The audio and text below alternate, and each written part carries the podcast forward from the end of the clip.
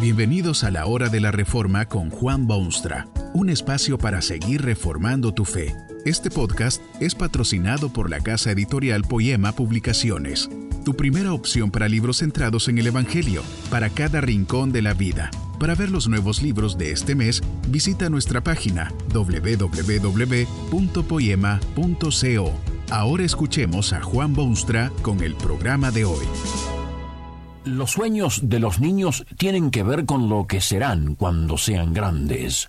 Uno sonríe y expresa la convicción de que él, cuando sea grande, será piloto de un avión supersónico. Otro, un poco más realista y de familia bien integrada, afirma que cuando él sea grande, quiere hacer lo mismo que hace ahora su papá. Una niña de ojos azules y hermosos cabellos rubios sinceramente cree que llegará a ser actriz en las películas del futuro. Dulces sueños de la dulce niñez. La realidad no está hecha de sueños, lamentablemente, como si viviésemos en una tierra encantada donde las hadas buenitas transforman meros deseos en palpables beneficios. Cuando pasan los años de la niñez, llegan los de la juventud, y los sueños se hacen menos frecuentes y los problemas aumentan. Según estadísticas publicadas por las Naciones Unidas, se estima que hay en el mundo 738 millones de jóvenes, los que han pasado de la niñez a la juventud. Pero según ese mismo estudio, para el fin de este siglo habrán 1.180 millones de jóvenes. Esto significa un aumento de un 60%. Se presentan muchas interrogantes ante esa inmensa multitud de jóvenes, pero una de las más críticas es esta. ¿Dónde encontrarán esas olas humanas el empleo o trabajo que necesitan? ¿Qué posibilidades tienen estas generaciones modernas de conseguir un lugarcito más o menos decente en este efervescente mundo? ¿Qué profesión seleccionar? Un funcionario de la organización internacional mencionada hace un momento afirma que la gente joven debe tener libertad para desarrollarse en nuevas formas y en todas direcciones, manteniendo a la vez respeto por su patrimonio cultural. Pero, ¿en qué profesión? Todo joven se ve ante esta disyuntiva. Algunos tienen la maravillosa oportunidad y el lujo de saber que harán lo que sus antepasados siempre han hecho. Las circunstancias no permitirían gran desviación de la rutina de generaciones. Lamentablemente, para otros no hay estas alternativas porque están impedidos inexorablemente. La gran mayoría de esos millones de jóvenes, sin embargo, debe seriamente preguntarse cuál será su selección personal de profesión. Hay alguna fuente de sabiduría que pueda ayudar al joven a tomar una decisión ideal en cuanto a profesión. El apóstol Pablo era un hombre eminentemente práctico en sus consejos personales. Todos los consejos prácticos tenían una base teológica, por supuesto, porque Pablo era teólogo de primer orden. Pero en una carta a su protegido Timoteo, casi con un tono de severidad paternal, le dice, Mas tú, hombre de Dios, huye de estas cosas. Estas palabras las escribió el apóstol en el contexto de la vida práctica. ¿Qué cosas eran y qué cosas no eran importantes en la vida humana? Uno de los más grandes problemas en los días de Pablo y en los modernos es lo que hace la gente con tal de ganar, ganar, ganar dinero, hacerse de fortunas, enriquecerse lo más rápido posible. Para muchos esa era la esencia de la vida y para muchos es todavía la esencia de la vida qué hacer para hacerse rico lo más pronto y lo más fácil que sea posible. ¿Qué profesión seleccionar para su vida? Huye de estas cosas, aconseja el apóstol. ¿Y qué cosas son esas? Estas son sus palabras. Los que quieren enriquecerse caen en tentación y lazo, y en muchas codicias necias y dañosas, que hunden a los hombres en destrucción y perdición, porque raíz de todos los males es el amor al dinero, el cual codiciando algunos se extraviaron de la fe y fueron traspasados de muchos dolores. En la selección de profesión quizá lo menos importante es la cuestión del dinero o el salario o los sueldos o las ganancias. Hay cuatro cosas que deben considerarse al seleccionar lo que uno quiere hacer con su vida.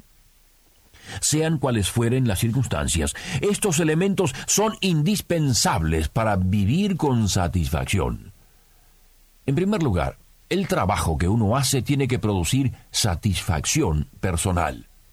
En su escrito a Timoteo, Pablo le dice que gran ganancia es la piedad acompañada de contentamiento.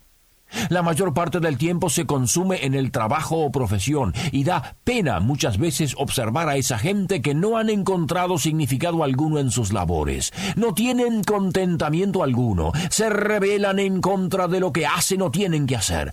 La era de la revolución industrial introdujo en el mundo la necesidad de hacer tareas tediosas y sin satisfacción para las emociones.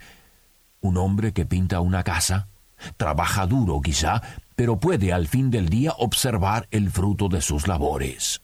El que trabaja en la fábrica impersonal, donde 500 obreros participan en anonimato para completar una sección de un motor, jamás lo verá en marcha o terminado. Pero aún en esa fábrica tiene que ocurrir un proceso mental de adaptación en el cual uno descubre cierta medida de satisfacción personal. Esas posibilidades existen, por supuesto, si hay buena disposición. Acuérdese que usted no está solo. Tiene compañeros con quienes comunicarse. Participa en un proceso en el que se está produciendo un artículo que la humanidad considera indispensable. Hay el orgullo de verse involucrado en la producción de un objeto que demuestra la ingeniería humana y los talentos que Dios ha puesto al mando de los hombres. Además, hay que recordar siempre que es una oportunidad maravillosa de tener empleo fijo y que se paga regularmente y que aporta a las necesidades de la unidad familiar. El contentamiento es el primer requisito en la selección de profesión. Si su empleo no puede darle contentamiento, sería mejor abandonarlo o ni siquiera empezar con ello. El segundo requisito para un empleo es que provea a las necesidades del que trabaja. El apóstol Pablo condena severamente el exceso de codicia que aplasta derechos humanos y que pisotea todo lo que se presente con tal de ganar, ganar, ganar dinero. A saber que al fin de cuentas, nada hemos traído a este mundo y sin duda nada podremos sacar. Esto no significa, sin embargo, que uno tenga que trabajar sin remuneración adecuada y justa. Cada ser humano en esta creación de Dios tiene sus propias necesidades y tiene la responsabilidad de satisfacer también las necesidades de su propia familia. Todo empleo o profesión debe rendir por lo menos lo necesario para estas necesidades. La palabra de Dios indica, además, que uno debe recibir lo suficiente, no solo para sí mismo y su familia, sino también algo para dar a los necesitados. Según la economía divina, nadie está exento de esa responsabilidad de ayudar al menos privilegiado y quien vive de su trabajo requiere también algo con lo cual pueda aliviar la necesidad de su prójimo. Vergonzoso es que un ser humano o empresa o corporación pague tan míseros sueldos que los obreros no reciban lo que según Dios necesitan y se merecen. Usted puede observar que Dios tiene ciertos requisitos para que la profesión sea lo que debe ser o empleo sea digno, necesita producir satisfacción, que es una necesidad emocional del ser humano. El hombre ha sido creado con ciertas características y sus emociones son parte integral de esa personalidad. El hombre necesita satisfacción. En segundo lugar, el hombre necesita provisión para cubrir sus necesidades porque vive en un mundo que es económico. La economía determina muchas de las costumbres y prácticas cotidianas. En tercer lugar, existe la dimensión social.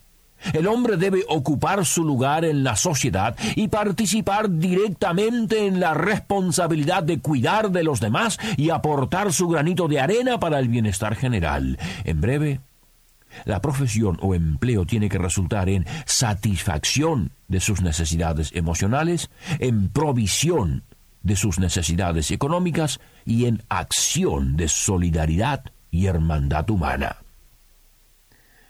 Pero hay otra dimensión que no debe perderse de vista. El hombre de Dios no solo debe huir de la codicia que lleva al amor del dinero, sino que debe también seguir en pos de otras virtudes. Pablo menciona algunas. La justicia, la piedad, la fe, el amor, la paciencia y la mansedumbre. Aún en cosa tan cotidiana y tan común como el empleo o profesión, debe existir el elemento de la piedad o espiritualidad o devoción o fe. Es la piedad acompañada de contentamiento que es grande ganancia. La verdad es que esto es lo más importante de todo. Hay gente que cree que solo son espirituales los oficios religiosos, los pastores o misioneros o evangelistas. Esta es una visión limitada y no es bíblica ni cristiana. Dios pone a cada uno en su puesto, en su profesión, y para esa persona ese es su ministerio. Es allí donde debe hacer de sacerdote e hijo de Dios y súbdito del reino eterno de Dios. Dios necesita en este mundo suyo médicos que obedecen a Dios y abogados conscientes de las leyes de Dios y agricultores que oran a Dios y comerciantes que no usan doble medida y agentes de policía que amen la honestidad y soldados que no exploten al prójimo y legisladores que buscan el bienestar de las masas y ciudadanos que, por ser ciudadanos del reino de los cielos, son también ciudadanos ejemplares de su nación. Su profesión o empleo puede ser maldición si controlado por la codicia, pero bendición si bajo el cuidado de Dios. Que este mensaje nos ayude en el proceso de reforma continua según la palabra de Dios. Si quieres profundizar en la exposición bíblica, puedes buscar más recursos en www.poema.co. Allí encontrarás libros que te ayuden a entender la palabra de Dios y aplicarla a tu vida. Poema, el Evangelio para cada rincón de la vida. Nos vemos en el próximo episodio de La Hora de la Reforma con Juan Bonstra.